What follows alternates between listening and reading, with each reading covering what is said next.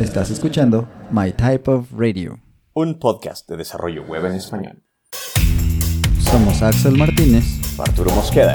Comenzamos. Bienvenidos a esta tercera parte de la trilogía de la historia de JS.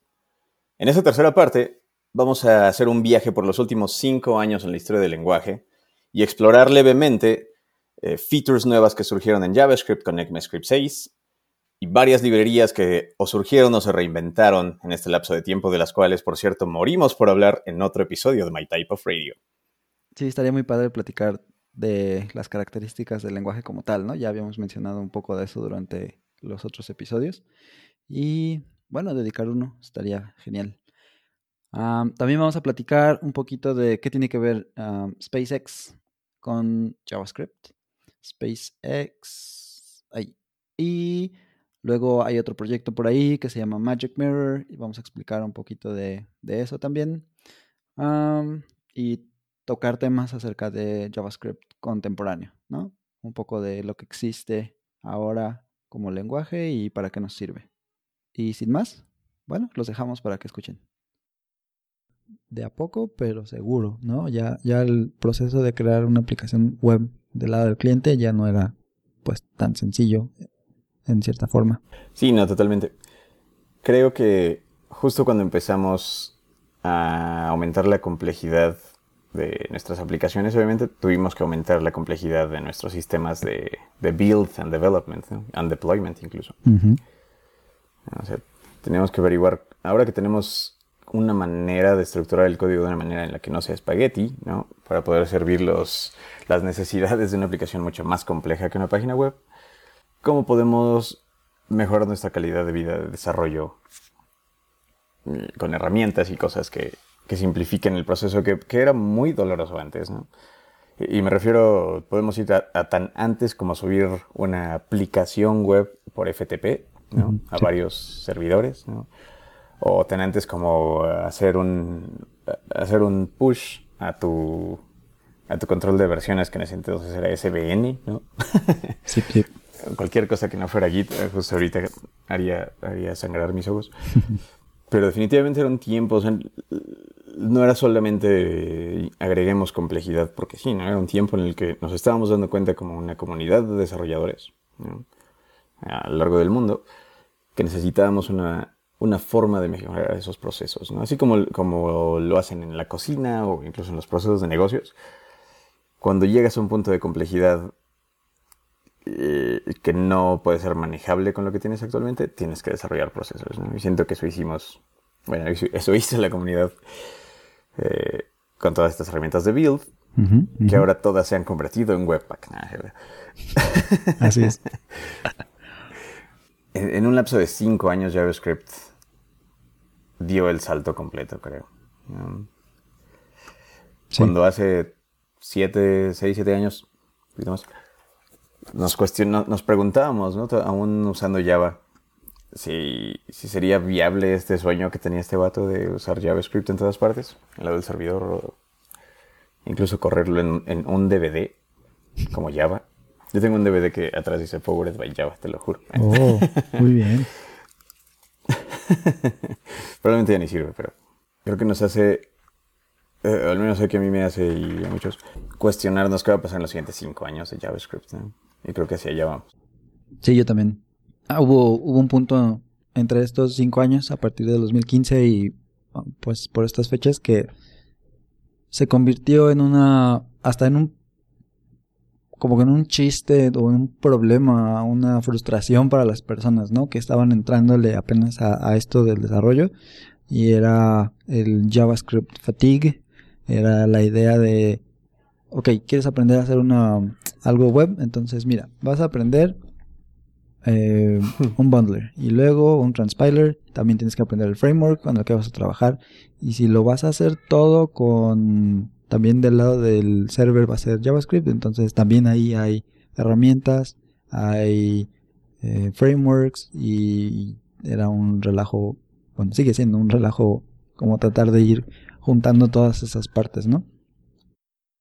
Claro, no, totalmente. Eh, y, siento que fue, y todavía es al día de hoy, simplemente por que la cultura aún está alcanzando la mejora en el lenguaje, ¿no? en, el contexto. Porque no, hay tantas cosas nuevas que apenas estamos viendo cómo hacerlas funcionar para nosotros y crear cosas nuevas encima de ellas. ¿no? Yo siento que JavaScript siempre ha sido así. O sea, jQuery y Backbone y Level Dash, eh, underscore y Level Dash, perdón. Todo es simplemente ver qué ofrece nuestro lenguaje y saber qué cosas podemos construir sobre este lenguaje para aumentar sus capacidades y nuestras capacidades como desarrolladores. Pero como pasó tan rápido, y como realmente los que estaban desarrollando por necesidad estas herramientas eh, eran desarrolladores normalmente bajo, bajo el payroll de Google, Facebook o gigantes ya, no solo de Google, Facebook, pero de gigantes ya, junto con una generación aún, aún detenida de open sourcers, ¿no? Sí, sí. La la gran cantidad de desarrolladores que solo estaban esperando los features, ¿no? Y que solo podíamos ver lo que estaba pasando a través de la documentación del estándar, nos llega como una... Eh, como que abrieron el agua tal cual y, llegan tantas herramientas y tantos features que, obviamente no, no te paras, o normalmente con el día a día de tu trabajo no te paras a saber todos los detalles de cada una, ¿no? Aunque deberíamos. Y eso es lo que debemos hacer. Pero para mí, muchas de las complejidades, aún hoy en día, por ejemplo, me acabo de aventar hace unas semanas o como meses, un, un deep dive a Webpack, porque todavía partes de él eran una caja negra para mí, ¿no? O sea, ya, ya lo puedo configurar siempre cuando quiero, pero hay cosas que digo, ok, pero ¿por qué lo estoy haciendo de esta forma? Solo porque lo aprendí a hacer así. Y yo siento que así era mucho en ese entonces, cuando había herramientas como Gulp o Grunt o cosillas más complicadonas. Eh, ese concepto de configuration era nuevo, ¿no? Era nuevo y lo hemos ido aprendiendo con el tiempo. Pero cuéntanos, Ax, ¿qué pasa este 2020? Llévanos al día de hoy. Uy, pues un montón de cosas horribles, pero entre todo, llega otra vez Ryan Dow y dice, ay, ¿qué creen? Hubo un montón de cosas que hice que a lo mejor no son exactamente como me hubiera gustado. Pero para moverle a Node ahorita ya es como demasiado tarde, ya no puedo cambiar cosas como el soporte de los packages, que también podemos hablar de eso después. Hubo toda una necesidad de crear un, un ecosistema de, de, paquetes al que se llamó NPM y bueno, también hay todo un relajo ahí porque hay una empresa involucrada y todo. Pero dijo, eso como que no me gusta tanto paquetes. Eh, me gustaría ver TypeScript eh, soportado en muchos más lugares, especialmente para crear aplicaciones del lado del servidor. Entonces, pues meter eso dentro de Node ahorita ya como que también es muy complicado. Y cosas del estilo, ¿no? Decisiones que en retrospectiva y habiendo creado la plataforma ya, habiendo creado Node y aprendido de eso, dijo, ok, vamos a empezar casi como que de nuevo y vamos a crear algo nuevo que se llama Deno o Dino, ¿no? Y esta, esta tecnología pues es justo eso, es como que otro de los hijos intelectuales de Ryan Dahl y la idea es justo lo que acabamos de platicar, soportar TypeScript nativamente, eh, hacerse independiente de todos estos, todos estos npm packages y todo lo que deriva de eso y crear pues una plataforma en la que sea un poco diferente pero que siga siendo JavaScript lo que te permite crear aplicaciones. Claro.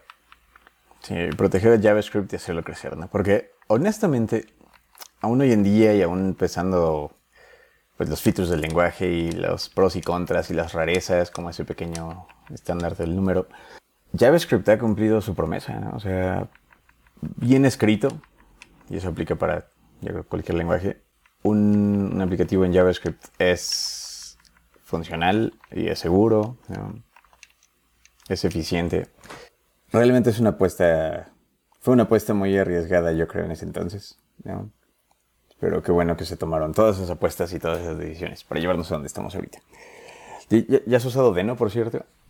Mm, no, la verdad es que no lo he, no he tratado de hacer nada todavía. Ah, Yo de hecho así como cositas, como copiar aplicaciones eh, como useless hand, aplicaciones inútiles pero de, aprendizaje Ah, que tenía hechas en Node, Sí, sí. copiadas a Deno, ¿no? O hechas en Deno. Y fíjate que sí está, sí está bien, o sea, se siente mucho más natural, se siente casi como si estuvieras programando con un lenguaje de programación. Ah, no es cierto. El, antiguo llavero blanda. Pero no, se siente muy bien Deno. ¿no? Yo, yo antes no era muy fan de TypeScript, pero realmente lo sentía natural porque venía de Java. ¿no? Y la forma en la que está, la forma en la que ha evolucionado también TypeScript, que también podemos hablar de eso después, ¿no? y la forma en la que está escrito Deno, o la forma en la que se siente Deno cuando desarrolla, sobre todo cuando importas y cuando, cuando hablamos de dependencias, ¿no? es hermoso desarrollar en él. Una de las cosas raras, por ejemplo, es que ahora puedes traerte una dependencia por URL, ¿no? O sea, puedes tal cual tener o un registry público o un registry privado que simplemente sea un set de URLs servidas a través de una CDN o de algo por el estilo, eh, sin tener que preocuparte por porque falla tu build, ¿no? Porque falló el npm install.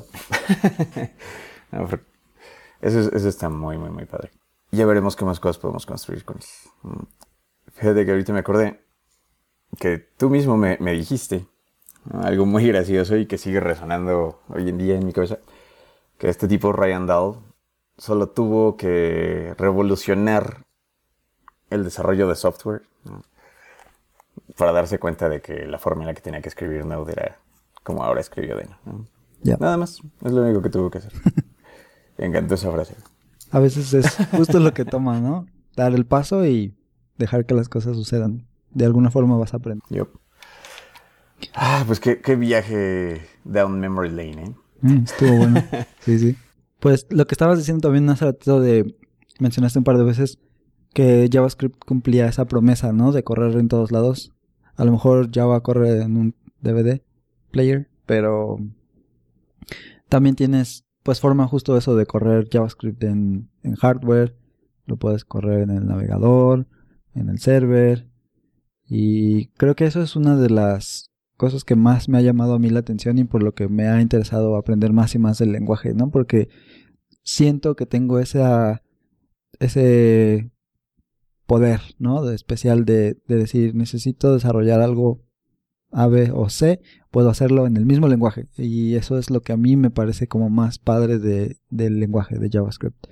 Sí hay lenguajes que son más aptos, que tienen características que son más específicas para hacer algo no sé, más eficiente, más rápido, incluso tal vez más seguro, pero definitivamente puedes crear una versión que funciona y que alguien puede utilizar con JavaScript de un montón de cosas. Estaba acordándome hace poquito, mi hermano está tratando de levantar ahora un, un smart mirror, ¿no? Un espejo acá padre en el que puedas pues no solamente usarlo como espejo, pero ver no sé, eh, la hora, el pronóstico del clima, controlar tu reproducción de Spotify ahí mismo. Entonces, digamos que, pues, por hacerlo divertido nada más, ¿no? Realmente, pues, no es necesario, pero eso está, eso está padre. Corre en un Raspberry Pi y ahí adentro tiene un, una aplicación de Electron que es con la que corre el, todo el, la UI, ¿no? Del espejito. Y pues ya, el otro día estaba así como, oye, no funciona esto. Ah, mira, pues ve y le puedes mover a este archivo, fíjate, whoop, y era JavaScript. Y entonces, pues yo tuve chance de ayudarle con eso, ¿no? Eso estuvo muy padre porque ya le expliqué más o menos cómo era la idea de esto es GitHub, esto es un repo, así levantas un issue. Mira, ya nos contestaron, ya les explicamos el problema que era y todo en una y les mandamos incluso como el fix que nosotros teníamos y cosas así. Entonces, pues ahí está, JavaScript me ayudó con un proyecto que parecería no tener nada que ver, ¿no? A simple vista, pero al final era Electron, era, era JavaScript corriendo en un Raspberry Pi y eso estuvo muy chido. Wow, claro, claro, claro. Eso, está increíble, ¿eh? Qué padre. Oye, pero tu hermano no tenía ningún background de... ¿No tiene ningún background técnico o sí? Sí, él es, él es mecatrónico. Ah, ok, ok, súper cool. Wow. Sí, creo que eso, eso que mencionas del poder, ¿no? Que fue una de las razones por las que a mí me, me encantó cambiarme a JavaScript. De quiero hacer esto y ya sé dónde están todas las herramientas que necesito para hacerlo. Exacto. Es, es, un, es una gran ventaja de JavaScript, honestamente. ¿no? Hoy en día, no he revisitado mucho Java, pero no sé, hace unos meses que lo vi. Ujú. Y he revisitado mucho .NET, sobre todo por, por el trabajo. es curioso cómo ellos, esos dos gigantes, se, se intentan acercar ahora a algunos features de JavaScript, ¿no? También JavaScript copia muchas cosas de, de otros lenguajes, obviamente. ¿no? Lo importante es pararse en los hombros de gigantes, ¿no? Pero i- incluso el, el rediseño de .NET Core, que también podemos hablar de eso después, hay partes en las que, en las que citan o nombran a JavaScript directamente. ¿no? A, a cambios que sucedieron en Node, por ejemplo, el- el- la forma en la que Randall no le gustó cómo acomodó los modelos, ah, pues le pareció muy bien a, a Microsoft utilizarlo, los módulos, perdón. Le pareció muy bien a Microsoft utilizarlo porque ahora la modularidad de .NET se parece muchísimo a la modularidad de un proyecto de, de JavaScript, ¿no? Órale, qué loco. Bien extraño. Sí. Algún día hay que invitar a uno de nuestros evangelistas de, de .NET para que nos platiquen su lado de la historia. Sí, estaría muy chido. y pues bueno, el último dato curioso que tenemos en la investigación es que de lo que estábamos platicando, ¿no? De, de cómo es que JavaScript funciona en tantísimos lugares. Y hablando de tantísimos lugares, SpaceX tiene un poquito de JavaScript en su en su haber. El SpaceX es la agencia de viajes espaciales que creó Elon Musk, el mismo señor que creó Tesla y cosas así. Y encontré por ahí en Stack Exchange que hay una cosa que se llama eh, el control el panel de control del Dragon V2 que es- creo que es la el cohete que está tripulado, ¿no? Sí. Dice que tiene unos paneles modificados de un Model S, uno de los eh, vehículos que ellos fabrican en Tesla, y tiene estos, pues estas pantallitas, ¿no? Eh, la forma en la que lo usan los astronautas, pues es, es touch y toda la cosa, y lo que están, con lo que están interactuando es una aplicación de Electron, justamente. Entonces, bueno, en realidad dice algo más como Chromium y JavaScript en la interfaz del Dragon 2, pero vamos a dejar un montoncísimo de links de todo lo que hemos encontrado por ahí para que se puedan echar una, una vuelta, ¿no? Un clavadín, sí. Yep. Perfectísimo, man. Eso está increíble, ¿eh? O sea... Ah, hay tantas cosas que hablar. Luego hablamos de Tesla, pero Sí, también. el hecho de, de escuchar más nombres cada vez que usan JavaScript para algo en lo que hace unos años na- nadie se atrevería a hacerlo, se, se me hace impresionante. ¿no? Digo, tal vez es porque no he vivido toda la historia del desarrollo de software, ¿no? pero ha pasado tan poco tiempo, o sea, de verdad me puedo pensar qué va a pasar en los siguientes dos años. Tal vez deberíamos hablar en algún episodio de eso, ¿no? de qué creemos que sucederá en los siguientes dos, cinco, diez años en Estaría el padre. desarrollo de software. sí, estaría padre. Si sobrevivimos al COVID. Ah, Y bueno, eso sería nuestra plática acerca de la historia más o menos y el contexto de JavaScript, cómo lo hemos vivido nosotros, qué fue lo que llegamos medio a aprender de la investigación que hicimos y ojalá que les haya pues por lo menos ayudado a pasar el rato, ¿no? Súper. Sí, excelente. Vamos a librar más de estos. Vamos a intentar buscar temas que nos interesan y espero les interesen también a ustedes.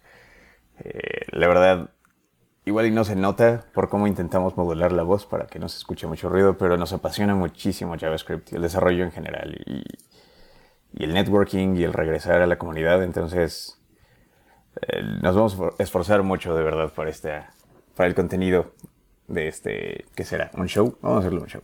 Vamos a decir que es un show. Será un show. Sí, estoy de acuerdo. Va. Excelente. Órale, va.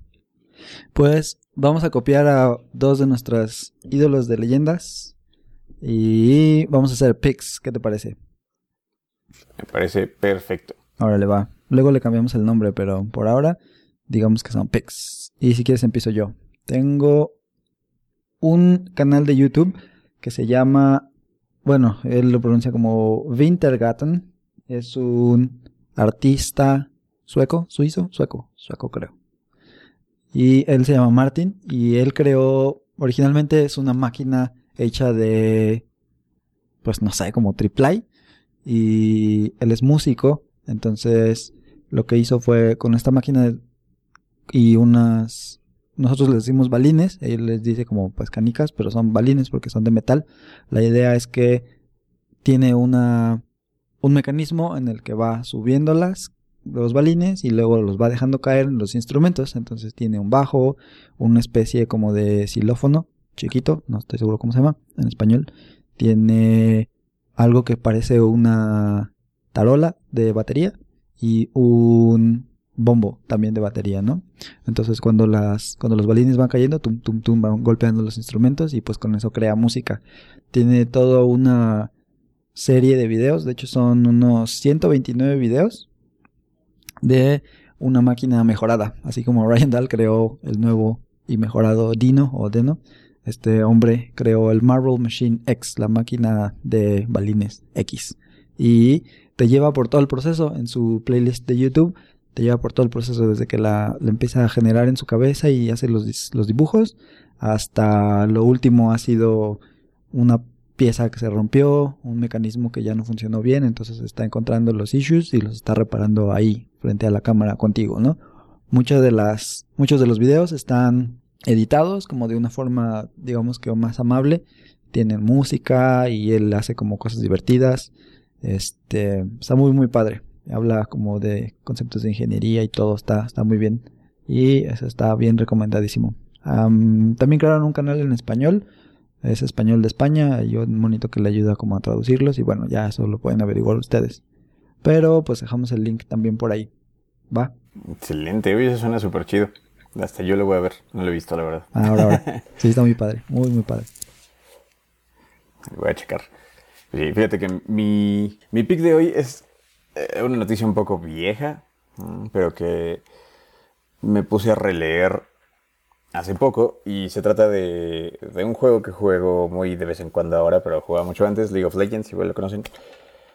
Eh, Riot, la empresa más eh, criticada y será por sus justas razones, en algún punto liberó un plan para cambiar la arquitectura de sus soluciones de software. ¿no? Su principal solución de software es obviamente su videojuego, el cual no fue tocado para nada, pero el cliente que corre este videojuego fue migrado de una cosa de la que no hablamos y tal vez deberíamos hablar otro día, Adobe Air, que era una solución para...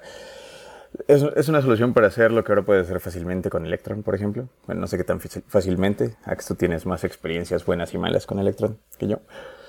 Pero eh, de Adobe a JavaScript y documentaron todos los pasos, ahí sí todos los pasos y decisiones que, eh, que se llevaron a cabo, ¿no? Para que esto sucediera y el por qué lo migraron a JavaScript y el por qué lo migraron de esta manera. Y me hizo, me hizo retomar un tema con el que siempre estoy intrigado, ¿no? Sobre cómo, cómo volver más transparente la forma en la que pensamos en nuestras soluciones de software, especialmente con JavaScript, ¿no? Para que como comunidad crezcamos mucho más rápido, ¿no? Aprendiendo de todos. Fíjate que eso que hace esa empresa, o esas empresas, también Valve recuerdo que lo hacía un poquito, eh, te dan un, vistazo muy extraño a algo que, en general de software sí tenemos comunidades enormes, sí tenemos interacción y networking, ¿no? Y podemos preguntarle a nuestros peers cómo se ve nuestro código. Pero aún así no se compara a ver la estructura mental de toda otra organización diferente a la tuya, ¿no? Diferente a la tuya, ya sea en trabajo o con amigos o de hobby, ¿no? Pero cuando ves una empresa o cómo piensan los ingenieros de una empresa sobre sus, implementaciones de software, a pesar de que los patrones de software son los mismos. Y de que, que siguen siendo los mismos patrones de diseño, perdón. Los trade-offs y el por qué elegir una cosa por otra, el cómo pesan esas decisiones, se me hace, se me hace increíble, ¿no? Un, un, link que también agregué por ahí, agregaré por ahí, para que intenten revisar eso. Y ese fue mi pick of the week, of the day, of the podcast, of the show. Ahí está.